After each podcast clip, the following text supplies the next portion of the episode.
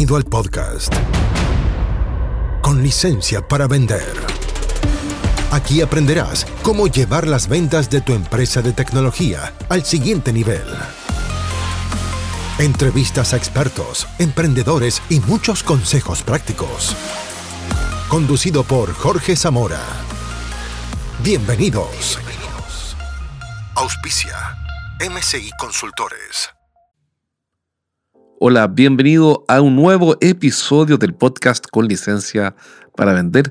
Soy Jorge Zamora y estoy muy contento de que estés escuchando este programa una vez más.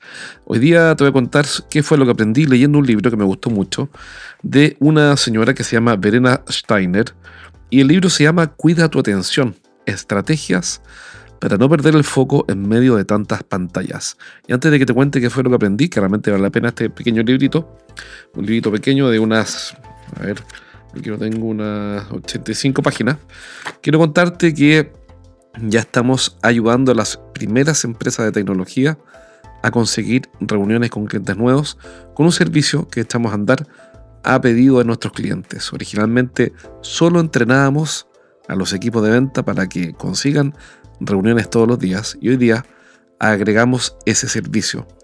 ¿Por qué? Porque nos pidieron apoyo y estamos contentos y está funcionando súper, súper bien.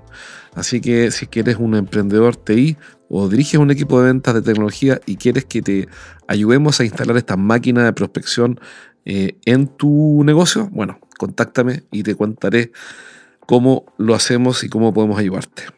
Vamos al pequeño libro de Verena Steiner. ¿Qué fue lo que aprendí? Cuatro puntos interesantes. Primero, he escuchado muchas veces a más de una persona hablar del multitasking como si fuera algo bueno. La verdad es que es un desastre.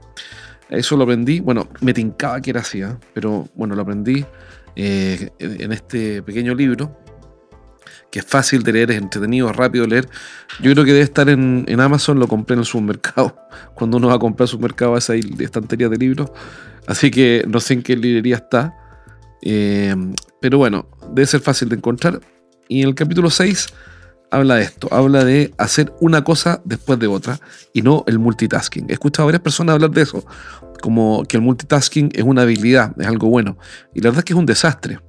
Un desastre porque al final nunca te concentras en nada y para ser productivo o, o usar bien el tiempo vas a necesitar concentrarte y utilizar tu atención, que es un recurso escaso, limitado, en cosas que son realmente importantes. Pero si estás haciendo multitasking, estás haciendo todo lo contrario. Entonces dice aquí, mira, si eres de los que acostumbran a realizar varias cosas a la vez, estarás saboteando tu capacidad de concentrarte de forma única y exclusiva en una sola tarea. El cerebro se acostumbra de inmediato a recibir muchos estímulos y ocuparse de un tema único puede resultar aburrido y frustrante tu capacidad de concentración disminuye y es más fácil que te distraigas y llegues a extraviarte. La multitarea o el multitasking suele provocar la repetición de errores y hace que se olviden muchas cosas, pues la memoria tiene como base la focalización de la plena atención en una sola cosa. Así que ya sabes, si es que eres amante de multitasking, deja de hacerlo ahora mismo porque te va a hacer mal en el sentido de que vas acostumbrándote a mantenerte eh, desconcentrado o con una atención multifocal y eso va a ser más difícil que te puedas concentrar en los temas que son importantes. Ahora, alguien podría decir, ¿y qué tiene que ver esto con estrategia de ventas? Si supone que esto es un podcast en el que el mundo, los, emprendedores y los gerentes de tecnología aprenden estrategias para vender más. ¿Qué me importa a mí, cierto? bueno, debería importarte porque eh, el foco es condición para una buena estrategia. Para ejecutar toda tu estrategia vas a necesitar, necesitar buen foco. Y yo me he fijado que los vendedores que les va mejor no necesariamente son más brillantes, sino que se concentran mejor en lo que realmente importa.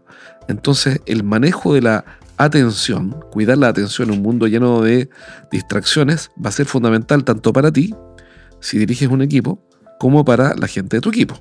Así que, si de hecho tú estás pidiéndole que haga muchas cosas a la vez, deja de hacerlo ahora y usa una forma más Kanban, podríamos decir, que sería ir agregándole la carga de trabajo uno en uno para que vayan resolviendo y no estén haciendo multitasking. Así que estas pequeñas cosas son útiles para desarrollar tu negocio y hacerlo crecer. Después, em, una otra cosa que aprendí en el capítulo 7 habla del survival mode, del modo de supervivencia. Y en el fondo habla de que eh, cuando, cuando las cosas fallan, planificaste la semana y no sé qué, y aparecen 20.000 problemas, 20.000 cosas, siempre aparecen todas juntas, ¿te has fijado? Por alguna razón los problemas nunca llegan solos, llegan todos juntos como una tempestad. Y ahí la clave es no reaccionar, es desactivar el survival mode en el sentido de no hacer la reacción a la acción. Es decir, si se va una persona clave del equipo y además un cliente reclamó y además pasó esto, esto, esto, el otro, no reaccionar, reaccionar, reaccionar, reaccionar, porque cuando reaccionas, reaccionas, reaccionas, reaccionas, estás siendo poco estratégico y estás probablemente cometiendo errores y además generándote un gran estrés. Y ese estrés te va a dificultar el buen uso de la atención, el foco, y te va a, llevar a una zona mucho menos productiva. Así que lo que recomienda Bernard Steiner aquí es, cuando eso pasa, haz un esfuerzo. Obviamente esto no es fácil, pero hay que hacer un esfuerzo por usar lo que ella llama la cabeza fría. ¿Qué es conservar la cabeza fría? Es, por ejemplo, mantenerte más tranquilo cuanto más complicado es el entorno. Levantar un poco el pie del acelerador y respirar tranquilo. Dar un paseo o hacer algo relajante intencionalmente, es decir, estás en medio de la vorágine y en vez de reaccionar, reaccionar, reaccionar, te vas a caminar. Es una idea, por ejemplo. Después dice otra idea, recurre a colegas. Echa mano de un brainstorming con el equipo. Después, eh, organiza y prioriza los problemas de una forma inteligente. Pero el tema es no reaccionar de inmediato en el, en el survival mode. Eh, aquí, literal, del libro dice, debes darte cuenta de que no conduce a nada adoptar decisiones del tipo survival mode, ni mantener discusiones o comenzar de inmediato a hacer frente al tema. En ese survival mode te falta la distancia adecuada para comprender el asunto, para decidir qué es lo más importante de él y valorar la serie de actividades y decisiones que debes adoptar. Súper interesante. Vamos al otro punto que aprendí y que me gustó en este libro, en este pequeño librito, es el capítulo 4, que a mí me gusta. Ese dice, no dejarse interrumpir. Otro consejo para cuidar la atención. Acuérdate que el libro dice, se llama Cuida tu atención, estrategias para no perder el foco en medio de tantas pantallas. Eh, dice, el capítulo 4 se llama No dejarse interrumpir. ¿Y por qué es tan importante esto? Porque nos dejamos interrumpir y no protegemos nuestro espacio. Y al no proteger nuestro espacio, em, estas interrupciones me sacan del foco, eh, me hacen perder, me hacen mal usar la atención y vuelvo desde cero cuando quiero retomar una tarea. Es decir, voy a suponer lo siguiente, estoy preparando, voy a suponer, eh, una presentación importante. Me interrumpen, y cuando termina la interrupción, tengo que volver a partir, preparando, tengo que volver a preparar desde el comienzo lo que estaba haciendo para retomar el punto anterior. Voy a suponer que mm, en la presentación estoy preparando la parte final de la oferta, me interrumpen y no sigo en la oferta, tengo que hacer un retroceso para ver el hilo conductor que estaba utilizando para llegar a la oferta. Entonces, eh, no es que te interrumpen y tú vuelvas donde mismo. Necesitas volver a recorrer un camino para llegar al punto en que te interrumpieron. Por eso es que es tan terrible la interrupción. Acá, literal del libro dice, pero está claro que una interferencia brusca interrumpe el flujo de nuestro pensamiento, difumina los contenidos de la memoria a corto plazo y nos provoca desasosiego interior.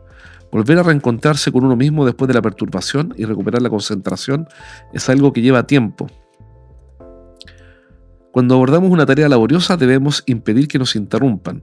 Acabar esa misma tarea en un ambiente tranquilo nos llevará mucho menos tiempo y su calidad será bastante mejor. El hecho de estar siempre localizables puede resultar gratificante para nuestro ego, ojo con eso. Pero si queremos conseguir un rendimiento óptimo, necesitamos disponer de unas horas de tranquilidad. Yo estoy completamente de acuerdo, suscribo completamente a lo que dice esta psicóloga Verena Steiner. Eh, a ver, psicóloga, le estoy dando títulos y no sé si es psicóloga. A ver, dice, la doctora Verena Steiner ha desarrollado en la, se ha, desarrollado en la Escuela Politécnica de Zurich diversos cursos sobre la forma de mejorar la atención, estudiar y pensar y trabajar. Ya, sí. Ok, entonces, algunos consejos prácticos. Comenzar el trabajo en un sitio tranquilo con la puerta cerrada o hacerlo en casa reservar un hueco en tu agenda y si es necesario contarlo al resto para evitar interrupciones. Desconectar el teléfono, esto es genial. Antes lo hacía, dejé de hacerlo y ahora que me acordé, lo voy a volver a hacer. Desconectar el teléfono. Es genial y puedes trabajar tranquilo. Y no hacer caso de los envíos, perdón, de los avisos de entrada de los correos electrónicos. También escuché una vez a alguien decir, tienes que desconectar el Wi-Fi. Me pareció también una muy buena idea. Entonces, eh, vamos al último consejo, son cuatro. Me gustó mucho eh, usar, aprovechar el prime time. Ella le llama prime time. El prime time es lo siguiente, es el lapso de tiempo en el que dispones de más energía. A mí me pasa, por ejemplo, que eh, mi hora de prime time no es ahora, estoy grabando a las 11 de la noche, porque tenía que sacar este programa, tenía un compromiso de sacarlo, pero mi hora prime time es siempre en la mañana, tempranísimo. Entonces, eh, es muy importante que cada uno de nosotros se conozca bien para decir, ¿sabes qué? Las tareas más importantes las voy a hacer en la mañana. O esto que es realmente importante lo va a hacer en la noche, depende de cada persona. Eh, hay gente que, bueno, somos todos diferentes. Eh, no tiene por qué ser en la mañana. Pero conócete, revisa qué, cuál es el horario en el que eres más, más, más productivo. ¿Cuál es el horario en el que logras más con menos esfuerzo? Puede durar, aquí dice Verena Steiner, puede durar dos o tres horas y en cada individuo suele comenzar siempre en un mismo momento. Muchas personas alcanzan su punto álgido por la mañana, mientras que las aves nocturnas se activan más tarde. El alto nivel de energía durante el prime time sirve para mantener la cabeza despejada, la buena voluntad, el optimismo anímico, así como una elevada resistencia. Así que ya sabes, tienes cuatro consejos. Primero, termina con el multitasking. Segundo, sal del survival mode cuando hay problemas, tienes que mantener la, cabeza fría y em, cortar la secuencia de acción y reacción. Tercero, eh, no dejarse interrumpir, apagar el teléfono y también desconectar el wifi para que no entre en correo. Cuarto, conoce tu prime time, em, es decir, los horarios en los cuales eres más productivo, tienes más energía disponible, etc. ¿Por qué es tan importante esto?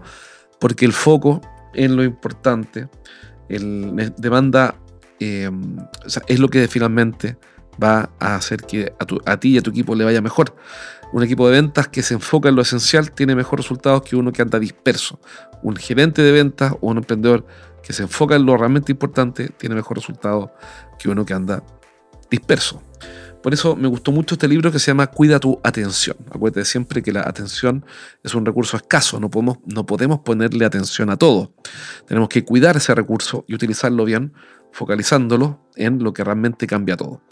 Así que bueno, este podcast está lejos de ser un programa de autoayuda, pero eh, me, pareció útil. Yo siempre estoy leyendo todo tipo de cosas, de historia, de psicología, de ayuda, mejora personal, de estrategia de venta, por supuesto.